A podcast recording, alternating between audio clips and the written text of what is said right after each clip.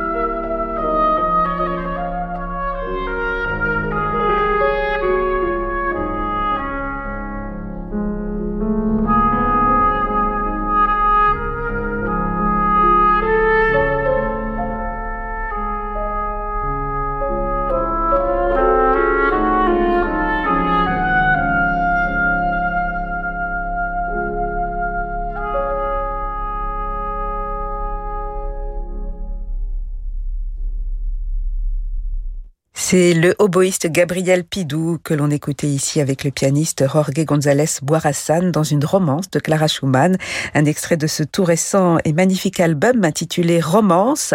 Gabriel Pidou que vous retrouverez demain à Bagatelle, euh, mais dans un programme baroque cette fois-ci, dans le cadre de la nouvelle édition du festival Les Musicales de Bagatelle. L'Or Maison sur Radio Classique. C'est à la fin de sa vie que César Franck euh, s'est illustré dans le genre lyrique, composant deux opéras, Hulda et Gisèle, deux ouvrages tombés dans l'oubli, jamais même représentés, en tout cas dans leur intégralité, sur une scène française.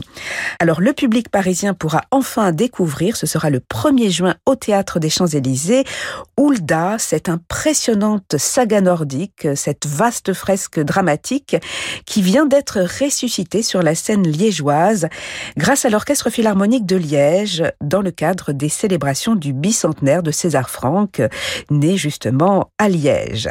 Alors c'était dimanche dernier à la salle Philharmonique de Liège, une représentation en version de concert qui a reçu un accueil triomphal du public, un public conquis par la force et la beauté de cette partition, admirablement servie par euh, des musiciens et des chanteurs dont on a pu apprécier l'engagement sous la direction de Gergely Madaras. Derrière la résurrection de cet opéra, le Palazzetto Bruzane, son directeur Alexandre Dradvicki nous éclaire ce soir sur ce projet, sur cette grande aventure. Il y a quelques années, quand on a décidé de consacrer un cycle à l'occasion du bicentenaire de César Franck, la première chose qu'on s'est dit, c'est bien sûr d'aller voir dans son catalogue quelles étaient les œuvres qui avaient visiblement sombré dans l'oubli.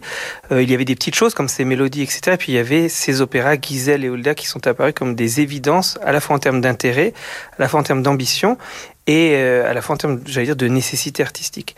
Et euh, on s'est tout de suite imaginé que l'Orchestre Royal Philharmonique de Liège, la ville de naissance de Franck, allait consacrer une partie de sa saison 2022 à Franck, ce qui était bien le cas.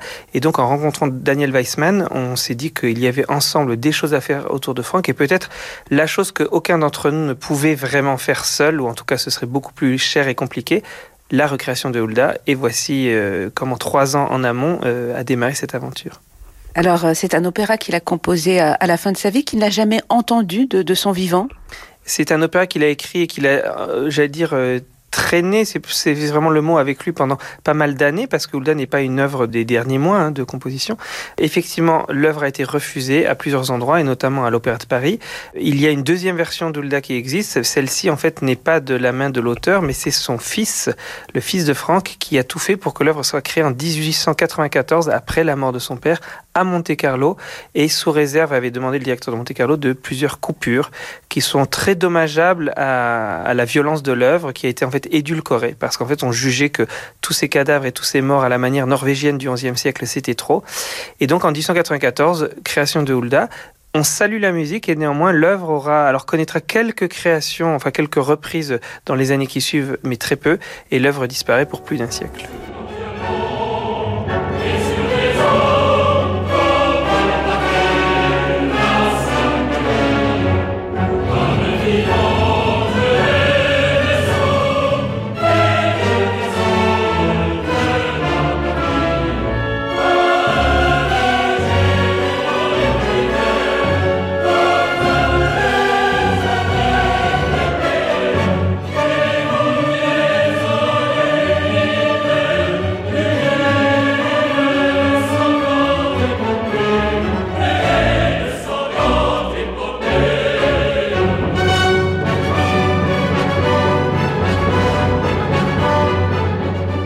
Fait, c'est l'histoire d'une vengeance, la vengeance d'une femme qui a été meurtrie par euh, la tribu des Aslak, elle-même appartenant à la tribu des Oustavik. Tout le monde est mort autour d'elle, sa mère, son père, ses frères. Et cette histoire d'une vengeance qu'on peut déjà comprendre dès la fin de l'acte 1 va se doubler ensuite d'une vengeance amoureuse, puisque le seul être qui l'aime dans cette histoire, le ténor Eyolf, va en fait la trahir. Et, et Hulda devient folle de rage, puisque tout l'abandonne. Et cette femme meurtrie va donc euh, finir par se tuer elle-même après avoir tué le maximum de personnes.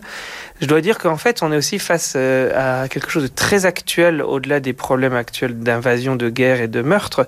Euh, on est aussi autour de la question de, de la femme opprimée. C'est très moderne comme livret parce que cette femme sincère qui aime, cette femme qui croit, cette femme qui espère, mais qui sait se battre, qui est forte, qui résiste et qui pourtant se fait violenter et même, on doit le dire, violer. Voilà, c'est une femme incomprise qui se bat seule, personne ne l'aide et voilà, ça a des résonances forcément très actuelles pour les, tempéraments, même les moins féministes. Et puis cela a également des résonances wagnériennes, ce sujet médiéval, nordique. Est-ce que la partition de César Franck a des accents euh, wagnériens, Alexandra Djeki je m'étonne qu'on ne dise pas plus souvent à quel point euh, Franck est le Wagner français. Alors on le dit de Chausson, de Lalo, de Duparc, enfin on trouve des couleurs wagnériennes chez tout ce, monde-là, et c'est vrai, mais enfin Hulda est mille fois plus wagnérien que ne l'est euh, le roi 10 de Lalo. Oui, c'est vraiment l'acclimatation complète et totale du wagnérisme, mais alors je vais pas vous dire à la manière française, à la manière de César Franck. Ça donne un résultat qui, en termes d'harmonie, en termes de, de leitmotiv, en termes de structure narrative, est sensationnel.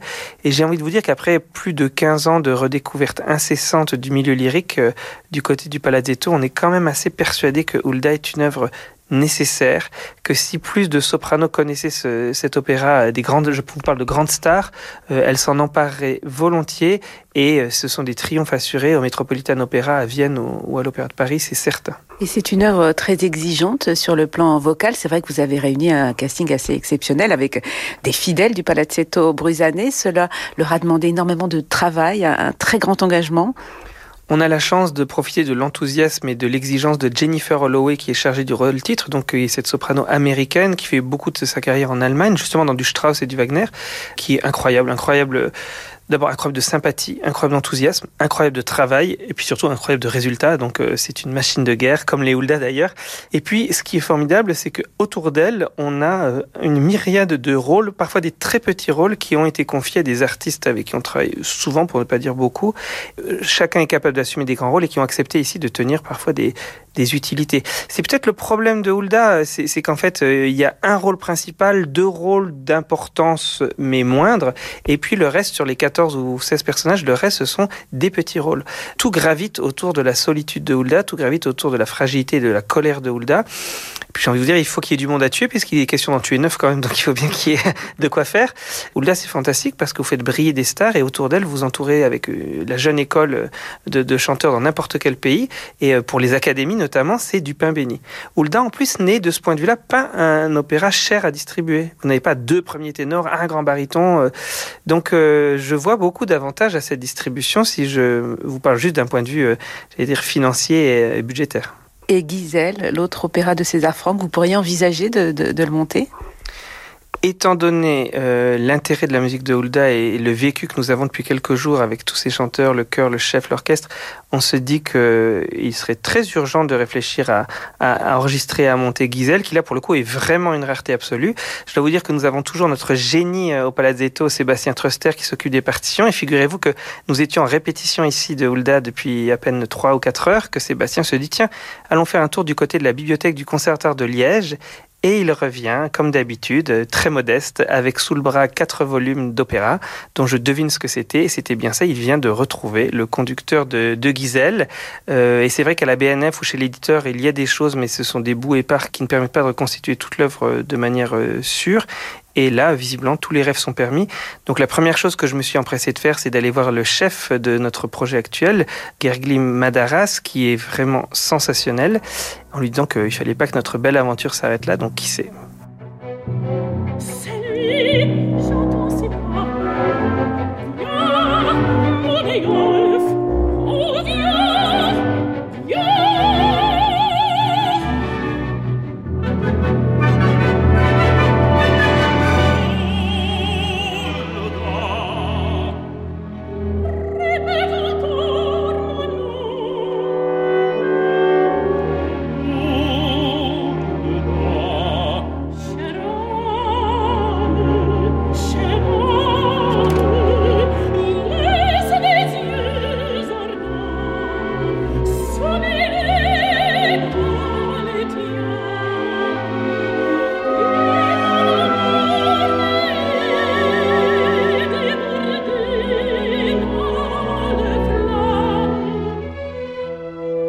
Un petit extrait de l'opéra Hulda de César Franck, capté dimanche dernier à Liège, dans cette version dirigée par Gergely Madaras, avec euh, Jennifer Holloway dans le rôle titre et Edgaras Monvidas dans celui du chevalier Eyolf, son amant, Edgaras Monvidas, qui nous présente justement ce soir son personnage. Alors, euh, c'est un euh, personnage noble, c'est un personnage typique du ténor parce que nous avons euh, deux sopranos qui a aimé. Voilà, dans ce personnage. Et, alors, euh, beaucoup de passion, beaucoup de, de, et tout ça. Et puis, euh, c'est nécessaire euh, savoir que le, l'histoire, c'est du XIe siècle. Alors, nous sommes tous pas genre modernes, en tout cas, mais tous les sens euh, sont, sont très modernes. Voilà, parce que l'amour et, et, tout ça, c'est la même chose. Ça nous parle toujours, toujours autant aujourd'hui. Et vocalement, comment décririez-vous l'écriture de, de César Franck? Alors, euh, euh, j'ai chanté la première fois, j'ai euh, j'ai chanté César Franck, j'étais un étudiant à Lituanie, à l'Académie de musique. J'ai fait les béatitudes de César Franck et c'était une première fois. Et c'est très très joli quand j'ai dit déjà. c'est drôle, oui, c'est assez dramatique, mais c'est c'est pas dramatique comme Puccini peut-être, oui, c'est c'est c'est un euh, romantisme français.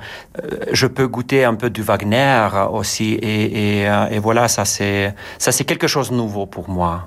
Mais vous commencez à bien connaître le répertoire français. Vous avez suivi le Palazzetto dans dans bien des aventures. Qu'est-ce qui vous motive à, à, participer à de tels projets? Mais parce que loyauté, je pense, et l'amour pour la musique française parce que peut-être chaque saison, je chante quelque chose en français ou en France. Pour ma voix, je trouve la musique française marche très bien les, les couleurs euh, de, ma voix et cette musique, euh, je, sens. Puis, euh, oui, j'ai commencé à travailler avec Palazzetto peut-être dix, dix ans avant. Alors, nous avons fait déjà beaucoup de projets. Et puis, faire un opéra pour la première fois et devenir, comment dire, un pionnier, tu laisses un peu de, l'histoire. Et voilà, et c'est pour moi, ça, c'est euh, génial.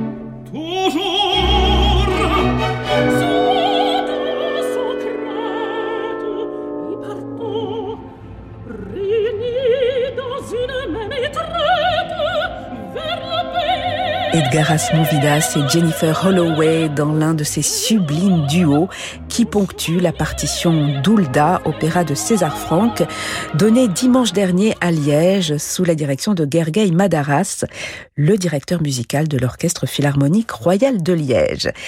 Gergely Madaras, confronté ici à une œuvre monumentale dont il a su merveilleusement saisir les accents dramatiques comme la sensualité. Juste avant d'entrer sur scène, il se confiait sur les défis que pose cette partition. Le plus grand défi, je pense, c'est la longueur. C'est 800 pages de musique avec cinq actes différents, avec un grand orchestre, 14 solistes, un grand chœur symphonique également. Et il y a vraiment beaucoup de thèmes thématiques dans la musique et beaucoup d'émotions dans la musique. Donc, euh, ça fait presque un an que nous avons commencé les préparations, mais juste pour la musique, avec les musiciens, nous avons commencé les répétitions qu'avant six jours.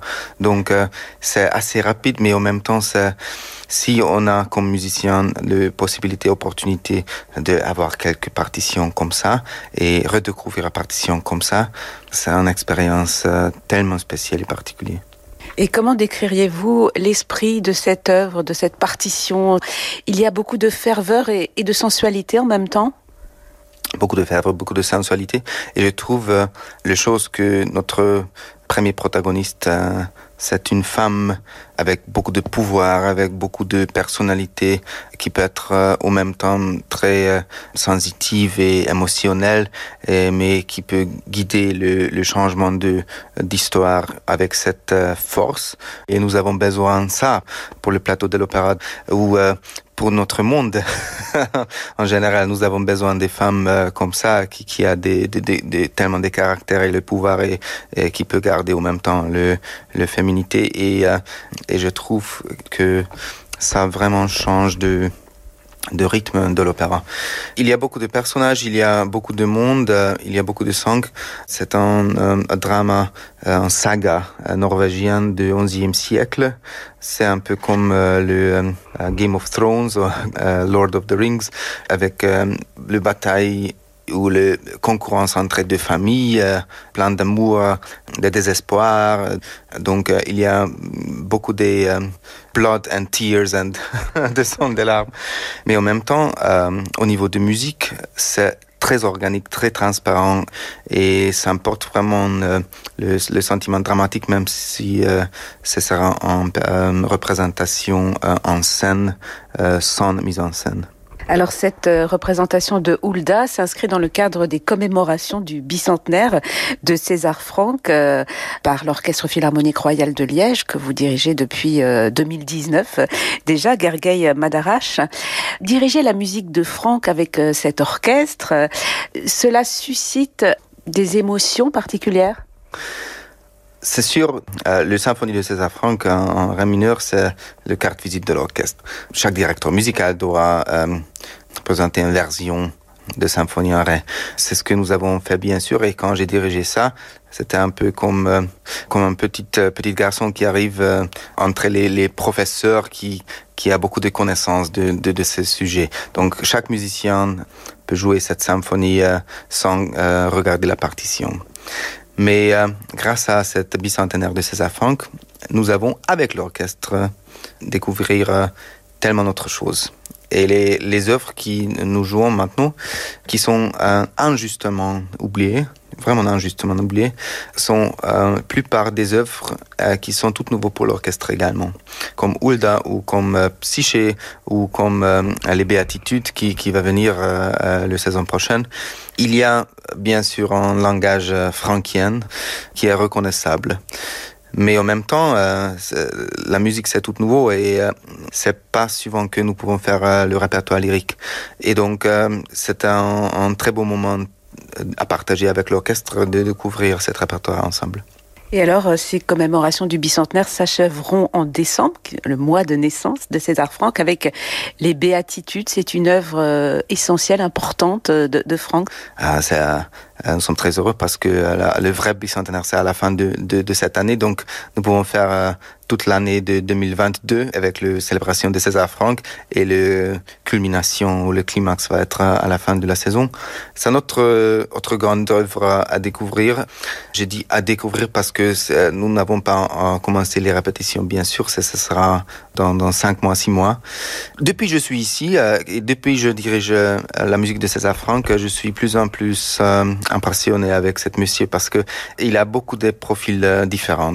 J'ai connaissé le profil de musique de chambre quand j'étais flûtiste. J'ai joué le, le sonate de César Franck pour violon et piano dans le flûte. Il y a une transcription qui est, qui est très souvent jouée. J'ai écouté un peu de répertoire pour l'orgue Mais c'était tout. Euh, depuis je suis ici et depuis nous avons cette euh, bicentenaire, j'ai euh, rencontré le profil de César Franck, de la musique profane, comme, comme, Psyché par exemple, tellement amoureuse, tellement émotionnelle, la musique plus religieuse de César Franck qui a, qui un autre profil, la musique orchestrale, pas que la symphonie, mais également euh, les deux versions de Rédemption, par exemple, ou euh, les variations symphoniques, ou euh, même la petite œuvre qui est formidable, qui s'appelle Les Éolides. L'écriture de l'orchestre, c'est impeccable et exceptionnel. Et en plus, maintenant, nous pouvons découvrir le répertoire lyrique de cet grand monsieur.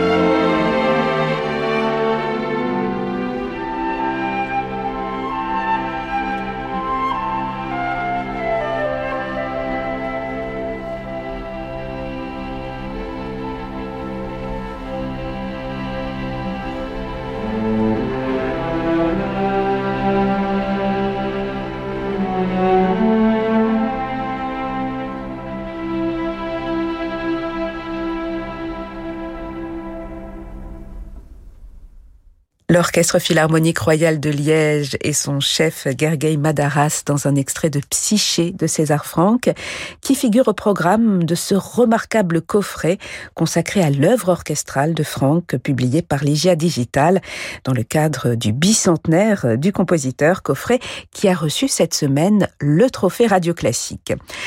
Alors, Gergely Madaras dirigera ses musiciens, mais aussi le chœur de chambre de Namur, dans une version de concert de l'opéra Hulda de César Franck le 1er juin au Théâtre des Champs-Élysées, avec dans la distribution Jennifer Holloway, Véronique Jans, Judith Van Van Roy ou encore Edgaras Monvidas, un concert qui sera donné dans le cadre du festival du Palazzetto Bruzane.